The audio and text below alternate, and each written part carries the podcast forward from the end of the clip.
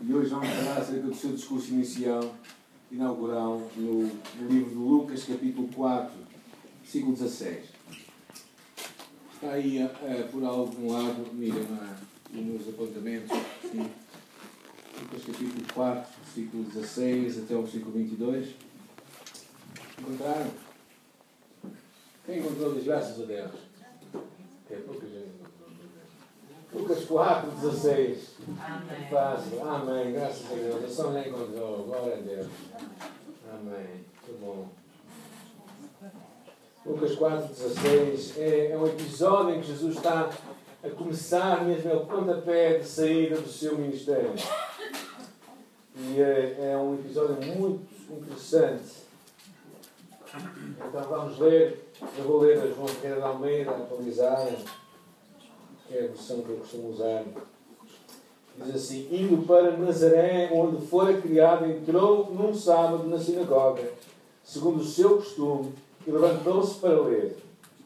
E então lhe deram o livro do profeta Isaías, e abrindo o livro, achou o lugar onde estava escrito: O Espírito do Senhor está sobre mim, pelo que me ungiu para evangelizar os povos.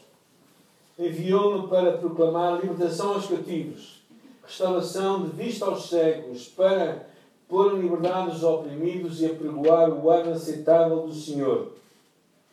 E tendo fechado o livro, devolveu ao assistente e sentou-se e todos na sinagoga estavam com os olhos fitos nele. E então passou Jesus a dizer-lhes: Hoje se cumpriu a escritura que acabais de ouvir. É, é, é um episódio interessante, é verdadeiramente o seu discurso inaugural. É o pontapé de saída da tomada de posse que ele tem. E acontece, curiosamente, na sinagoga. A sinagoga, quando é que surgiu? surgiu num período em que o povo de Israel foi expulso da Palestina. Foi expulso e foi enviado para o cativeiro. E como o templo onde eles adoravam a Deus foi também destruído, eles criaram, vamos chamar, pequenas igrejas locais onde eles estavam. Isto eram as sinagogas. As sinagogas eram lugares onde os judeus se juntavam aos sábados para estudar as Escrituras e que por isso começou numa altura em que eles foram levados 70 anos de cativeiro babilónico. Porém, quando eles voltaram depois para Jerusalém, mesmo havendo restaurado o templo, e eles mantiveram as sinagogas em muitos lugares, em pequenas cidades. Nas sinagogas, o que não podia acontecer era a oferta de animais. Daí a necessidade do templo em Jerusalém. Mas acontecia a leitura das Escrituras. E, ao que parece, segundo aqui no versículo 17, para vocês lerem, não é? A primeira coisa que percebemos é que era o seu costume ir à sinagoga. E porquê é que era um costume? Porque é um bom costume. É um bom costume virmos ouvir Deus falar connosco, virmos à igreja. Era um costume que Cristo tinha, que deixou para todos nós termos. E penso também que é muito interessante, era uma experiência comunitária muito interessante, uma experiência da família, que saía e ia para cultuar e para encontrar Deus. Mas encontramos aqui Jesus. E reparem no versículo 17, que é muito curioso. Diz: E então lhe deram o livro do profeta Isaías e abrindo o livro achou-se lugar no sábio escrito. Ou seja, parece que era costume abrir, naquela altura calhou, vamos chamar assim que não foi calhou, foi um, um divino acaso, que a leitura foi Isaías capítulo 61. E aí ele leu o que nós lemos no versículo 18 e 19. Agora, o que é curioso é que Jesus estava lá e eles permitiam que homens pudessem ler e explicar o texto. Sinagoga é algo que não hoje existe. Esta é a sinagoga da cidade do Porto. Não sabem que existe, não? Alguns caras não sabem. Mas lá perto da Boa Vista, esta é a sinagoga do Porto. É um lugar onde, que, fa, que, onde celebra, uh, onde tem celebrações desde que haja 10 homens. Tem que haver 10 homens para que a celebração aconteça. Se não houver 10 homens, não há celebração. Ah, esta sinagoga, por exemplo, ter fechado vários, vários anos porque não havia 10 homens para que se permitisse abrir. Lá dentro, é muito bonita, esta é a imagem da sinagoga do Porto. É, os homens ficam embaixo e as mulheres em cima. Porque elas precisam mais de ir para o céu mais depressa. tem nada a ver, tem a ver com alguns ritos judaicos que não importa, mas, mas é assim que, que acontece e esta é a Sinagoga do Porto. Eu tive já a oportunidade de visitá-la e é um lugar muito bonito para visitar. Ah, e ainda hoje os judeus em todo o mundo se reúnem nas sinagogas para poderem cultuar a Deus à sua maneira, segundo o rito. A única coisa que não podem fazer lá, que não lhes permite, é a oferta de animais, como no Velho Testamento acontecia. É? Ah, agora, quando Jesus começa a falar, ele lê, faz aquela leitura, e nos deixa uma mensagem impressionante. A primeira delas, ele fala acerca do poder que todos nós recebemos, o poder que ele mesmo recebeu, diz: O Espírito do Senhor está em mim. Algumas versões dizem sobre mim. E depois diz porque ele me ungiu, ou ele, ele, me, ele foi derramado sobre a minha vida. Claro, aquele Espírito que ele mesmo tinha recebido de uma forma simbólica, como uma pomba quando descia na altura do seu batismo. O seu Espírito que o, o Espírito que o guiou para o deserto, o Espírito que lhe deu poder para realizar milagres. Esse é o Espírito que estava sobre ele. O Espírito de quem vem toda a autoridade. Por isso também a chamada para, tu, para ti e para mim de nos enchermos com o Espírito, deixarmos que Ele possa tomar plenamente conta de nós, deixar que Ele controle toda a nossa vida. Efésios fala disso de uma forma clara, diz enchei-vos do Espírito, Efésios capítulo 5, versículo 18. E o que é encher-vos do Espírito? Há aqui claramente um contraste no, no livro de Efésios, que é curioso, diz não, não no vinho onde há contenda, mas no Espírito. Ou seja, deixai-vos, vamos falar assim, embriagar-vos com o Espírito. Se quereis ficar bêbados, embriagai-vos com o Espírito. Seja, deixai que Ele controle a vossa vida, que Ele dirija a vossa vida, que Ele, que Ele verdadeiramente seja aquele que dá direção para o nosso dia a dia. E nós tínhamos que perguntar, estamos a buscar isto. Jesus também havia dito, lá no capítulo 15 de João, diz que sem mim nada podeis fazer. Mas será que tu e eu vivemos esta realidade da, do poder do Espírito Santo em nossa vida? Ou será que nós somos aquele tipo de cristãos que tomamos decisões e depois oramos para que Deus abençoe? Ou será que nós fazemos o contrário? Nós pedimos a Deus pela sua decisão para nós. Eu tenho descoberto que muitas pessoas fazem, fazem desculpem, expressões mais borradas e depois dizem que Deus é, é culpado de tudo, ficam zangadas com Deus e tudo. Mas tenho encontrado muita gente que faz as suas escolhas, faz as suas asneiras e depois no final de tudo diz Deus me abandonou. Pudera. E acho que isto é, esta passagem em João capítulo 15 é talvez das coisas mais difíceis. Tu e eu percebemos, sem mim nada podeis fazer. Nós podemos continuar aqui a reunir-nos, podemos continuar a cantar, a ler a Bíblia, a estudar e fazer tudo isso sem Deus. Ou será que não podemos? Podemos. Mas sem Deus a coisa fica como. fica sem nada, não é? fica, sem, fica um vazio ali. Fica um rito religioso. Ah, e tantas vezes eu acho que é isso que é o nosso maior problema. Começamos a, a fazer a vida que está a funcionar sem Cristo a fazê-la funcionar. Somos nós próprios, na nossa própria força. Esquecemos a promessa do Atos capítulo 1 que está aí. Recebereis o quê? O poder. Ao descer sobre vós quem? O Espírito Santo. Então é este Espírito que precisa de te encher a ti e a mim. Este Espírito que encheu Jesus. Ele diz: O Espírito do Senhor está sobre mim. Sobre mim. E depois vemos a sua mensagem, a sua mensagem, a sua mensagem transformadora. Vemos a, como Jesus seria um profeta. Porque quando Jesus termina isto, reparem bem no versículo 20. Tendo fechado o livro, devolveu ao assistente e sentou-se. E todos os olhos da sinagoga estavam fitos nele. Como Jesus leu, eu não sei. Mas sei que toda a gente estava admirada com ele. E reparem o que acontece logo a seguir. Toda a gente estava a olhar para Jesus. E o que é que Jesus disse? Versículo 21. Hoje se cumpriu esta parte da Escritura que acabaram de ouvir. Hoje se cumpriu isto. Hoje começou o reino de Deus. Hoje começou a minha oportunidade de libertar cativos, dar vista aos cegos, a declarar o ano aceitável do Senhor. Jesus, a partir e toda a gente fica admirada. Depois vamos falar das reações. Mas o que vemos aqui claramente é que esta, Jesus era este profeta. Era aquela pessoa disse, e a primeira coisa que vemos diz, me ungiu para evangelizar os pobres ou trazer as boas novas. É? É, claramente esta era a mensagem de Jesus. Jesus, o profeta de Deus. É curioso pensarmos nas boas novas. O Evangelho é as boas novas. As boas novas que libertam efetiva na vida de todos aqueles que se voltam para Deus em fé. Se, pois, o Filho do, do homem nos libertar, verdadeiramente sereis livres. O âmago do Evangelho é que todos venham a Deus. Jesus estava a dizer aqui que o Evangelho era para todos. Para todos.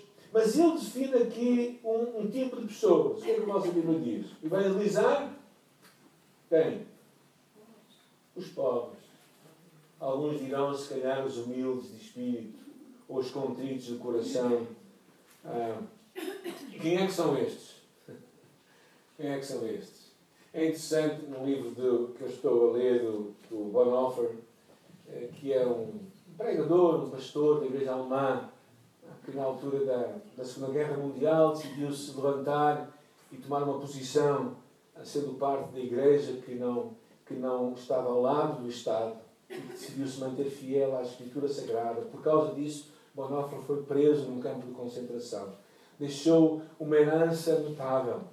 Ah, e vários livros estão agora a ser reeditados dele.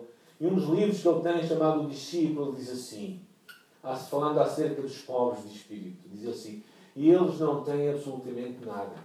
Nenhuma segurança, nenhuma propriedade para chamar propriamente sua, nenhum pedaço de terra para reclamar a sua pátria também nenhuma força espiritual, nenhuma experiência, nenhum conhecimento que pudesse evocá-lo para consolar-os por causa dele, de Cristo, haviam perdido tudo. Quando seguiram, perderam-se a si mesmo e com isso tudo o que pudesse torná-los ricos. Agora só podem esperar por Cristo. Eu espero que tu percebas que, na verdade, quer tu tenhas muito, quer tenhas pouco, todos nós precisamos de ser pobres de espírito. Todos nós precisamos de esperar somente por Cristo. E estas boas novas é para este tipo de pessoas. Esta é a boa nova que vem para nós, para aqueles que dependem de Cristo, para aqueles que percebem que o Evangelho é a graça de Deus. A segunda coisa que ele diz, enviou-me para proclamar, o que é que diz a vossa Bíblia? Libertação aos cativos. É? É, eu acho que isto é muito interessante, perceber que o Evangelho traz liberdade e não sujeição. Por causa de Cristo, os homens são libertos das cadeias da culpa, da corrupção, do pecado, do poder de Satanás. Considera a tua vida, pensa em ti próprio. Será que tu estás liberto verdadeiramente? Ou será que tu és aquele tipo de pessoa, aquele tipo de cristão que sempre está a pecar, a confessar, a pecar, a confessar, sempre num ciclo contínuo de pecado? Ou será que tu estás verdadeiramente liberto dos vícios? Estás liberto do, da culpa que está no teu pensamento? Jesus disse, ah, duas passagens aí em João capítulo 8, diz: Conhecereis a verdade e a verdade vos libertará. Se, pois, o Filho do Homem nos libertar, verdadeiramente sereis livres. És tu verdadeiramente livre? Estás tu a experimentar a verdadeira liberdade de Deus? Se não estás a experimentar, estás a, não estás a experimentar esta mensagem de Jesus que ele falou de liberdade aos cativos. Nada te pode tornar cativo. O livro de Romanos fala que o poder do pecado está morto para os crentes. Se tu és filho de Deus, o poder do pecado está anulado em tua vida. Ou seja, tu não tens de estar, ficar escravo do pecado. E acho que grande parte de alguns de nós também ainda vivemos com sentimentos de culpa continuados na nossa mente ainda vem ao nosso mente pensamentos de condenação. Esquecemos Romanos capítulo 8 que diz: nenhuma condenação há para os que estão em Cristo Jesus. Se tu estás em Cristo, não há condenação para ti. Não há, não há nenhuma forma de tu seres condenado. Mas se tu deixares que os pensamentos de mentira te possam condenar, tu vives como estando condenado. E Jesus, na sua mensagem, traz liberdade aos cativos. O que é que ele fala mais aqui? Restaurar vista aos cegos. Restaurar vista aos cegos. Cristo veio não somente para dar luz às trevas, mas para dar vista aos cegos. O livro de Salmos diz: O Senhor abre os olhos aos cegos, o Senhor levanta os abatidos, o Senhor ama os justos. Jesus declara: Eu sou a luz do mundo, quem me segue não andará em trevas, mas terá a luz da vida. Porém, parece que alguns de nós deixamos que esquecemos uma palavra que há em 2 Coríntios que diz: O Deus deste século cegou os entendimentos dos incrédulos para que não lhes resplandeça a luz do Evangelho. Alguns de nós parece que estamos também com um entendimento cego. Não percebemos as escolhas que fazemos. Não percebemos por onde estamos a andar a nossa caminhada com Deus. Eu não sei quantos de vós passaram na Serra do Marão, aqui há uns dois ou três anos atrás, a descer de quem vem de Vila Real para cá. Passaste, Luís, algumas vezes, nem por isso. Mas quando eu vinha de lá algumas vezes de Vila Real, eu tinha medo. Era das serras que me tinha medo. Porquê? Porque no cimo da serra, onde normalmente há neve, havia também normalmente um nevoeiro muito denso. E nevoeiro tão denso, tão denso, que tu não conseguias quase ver 2, 3 metros à tua frente. Era verdadeiramente assustador. Para mim assustava. É? E, e, era daqueles lugares que eu tinha respeito e que tinha verdadeiramente medo. Porquê? Porque eu não sabia onde estava a andar. Eu acho que espiritualmente falando, muitos de nós estamos assim.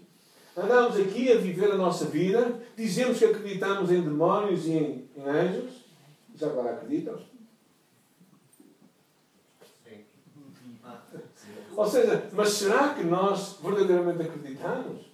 Porque às vezes eu acho que nós acreditamos aqui, mas será que no dia em que nós acordamos mal disposto ou acordamos zangados não sabemos porquê? Já, já aconteceu isso com algum de vocês? Não? Ok. É, ou seja, acordamos mal dispostos zangados com tudo e com todos, achamos que aquilo é só um mau humor. Será que é só um mau humor? Porquê que não pode ser Satanás a tentar? Bem, o pastor está a ver, está a ver muitos filmes. Estou a ver muitos filmes. As coisas são mesmo assim. Será que nós vivemos acreditando no, numa realidade espiritual? Ou será que nós temos os nossos olhos só veem as coisas aqui da terra? Porque isso foi o que aconteceu com o, o, o Geazi, que era o, o, o servo de Eliseu. E ele estava numa batalha intensa, uma luta contra um inimigo que estava à sua frente. E Geazi estava, estava apavorado. E naquela altura, diz ali a palavra de Deus em 2 Reis, e ele disse, diz ele a Geazi, não temas, porque mais são os que estão connosco do que estão com eles. E claro, Geazi começou a olhar para lá e não viu nada. o, meu, o, meu, o, meu, o meu profeta está a ficar maluquinho, ele deve estar a ter ilusões. E orou Eliseu e disse, Senhor, abre os olhos para que veja. E o Senhor abriu os olhos do moço e viu e o mundo estava cheio de cavalos e carros de fogo no redor de Eliseu. Bem, aquilo há de ter sido aterrador. há de ter sido aqui umas pés aqui na coluna, há de ter arrepiado todo, não é? até à ponta dos dedos. E ele ver aqueles cavalos de fogo e carros de fogo em cima do monte e a perceber-se que havia muito mais do que ele conseguia ver. Deus estava a defender a sua causa. Eu acho que às vezes nós andamos espiritualmente falando, andamos muito longe. Ah, o Salmo diz que lâmpada para os meus pés é a tua palavra e luz para o meu caminho. Precisamos deixar que esta palavra realmente possa mostrar ao nosso caminho, possa nos ajudar a conhecer Deus, direção para a nossa vida. Às vezes nós fazemos escolhas e, e sabemos, às vezes eu tenho tido oportunidades que isso ainda me horroriza mais, de mostrar o que a Bíblia fala acerca de algum assunto e a pessoa que se diz crente dizer assim, eu não quero saber, eu vou fazer aquilo que eu quero fazer. Claramente escolhemos as trevas e não a luz, não é? Eu acho que isto é o que Jesus trouxe. Jesus disse que Deus trouxe vista, restaurar a vista aos cegos. E Ele quer te ajudar a ver as coisas como elas são. Última, a última parte do versículo 18. O que é que ele diz? Para pôr em liberdade os oprimidos. Jesus está a falar de cura. Cura que vem para os corações feridos, os oprimidos. A cura que vem para confortar as consciências aflitas, para aqueles que estão subjugados pelo pecado, pela culpa, pela corrupção. Grande parte das nossas doenças hoje vem daqui, da nossa própria cabeça e da nossa própria alma. Libertação do pecado, porque Ele tomou sobre si o nosso fardo. Por isso que em ministérios como Celebrando a restauração e liberdade em Cristo, são oportunidades de vermos de uma forma real e prática a libertação que Cristo trouxe àqueles que estão oprimidos. E há muitos cristãos que são crentes, dizem-se crentes, mas a sua vida está, parece tão oprimida quanto qualquer outro. E Cristo disse que Ele veio para pôr liberdade aos oprimidos. Se tu estás oprimido, Deus quer te libertar. Esta é a mensagem de Jesus para ti e para mim. É isto que Jesus veio fazer. Agora, se havia alguma dúvida, ele diz uma coisa no versículo 19 que parece tão simples. Alguém pode ler o versículo 19? E para proclamar o tempo favorável da parte do Senhor. Para proclamar o tempo favorável. Algumas versões dizem o ano aceitável do Senhor. O que é que isto é? No conceito do profeta, isto era, era o ano jubileu. O que era o ano jubileu? o ano jubileu era o ano em que todas as dívidas eram canceladas, em que todos os escravos eram libertos, em que todas as propriedades eram devolvidas aos primeiros donos. Imagina isto. Imagina uma sociedade no qual tu vivias e tu fazias uma armeira e depois tinhas uma dívida, endividavas-te e começavas a pagar. Mas no fim de de 49 anos, 7 vezes 7, o ano jubileu, havia um dia em que tudo era restituído. Em que os teus filhos não iam pagar pelas suas asneiras. Os bancos iam não gostar deste ano jubileu. Mas muita gente iria gostar. Mas isto era uma forma de Deus restituir a justiça. Ao mesmo tempo que também, de alguma forma, também não permitia que as pessoas ficassem impunes mas que ao mesmo tempo os filhos não ficassem, digamos, culpados dos pecados dos pais. Mas quando fala aqui desta ideia do ano jubileu, do ano aceitável do Senhor, era o ano em que tudo voltava à situação original. O que é que eu acho que Deus estava a dizer aqui? Era o ano em que o homem voltava à comunhão plena com Deus. À comunhão que Adão e Eva tinham na presença de Deus quando falavam com Ele face a face com Deus. Quando Adão e Eva dormiam à noite, o que é que ele pensava? Acham que ele tinha ansiedades? Acham que ele tinha pesadelos? Acham que ele tinha que pensar amanhã como é que eu vou fazer para ganhar a vida? Acham que, acham que ele estava preocupado em perder o trabalho? Quando ele, no princípio de tudo, quando Deus o criou, Deus o criou sem uma palavra que nós chamamos necessidades. Adão e Eva não tinham necessidade de nada. Adão e Eva tinham uma comunhão plena com Deus. Por isso ele despertava de manhã, ele dormia à noite com uma paz, não usava ansiolíticos, não usava pastilhas para dormir, nada disso.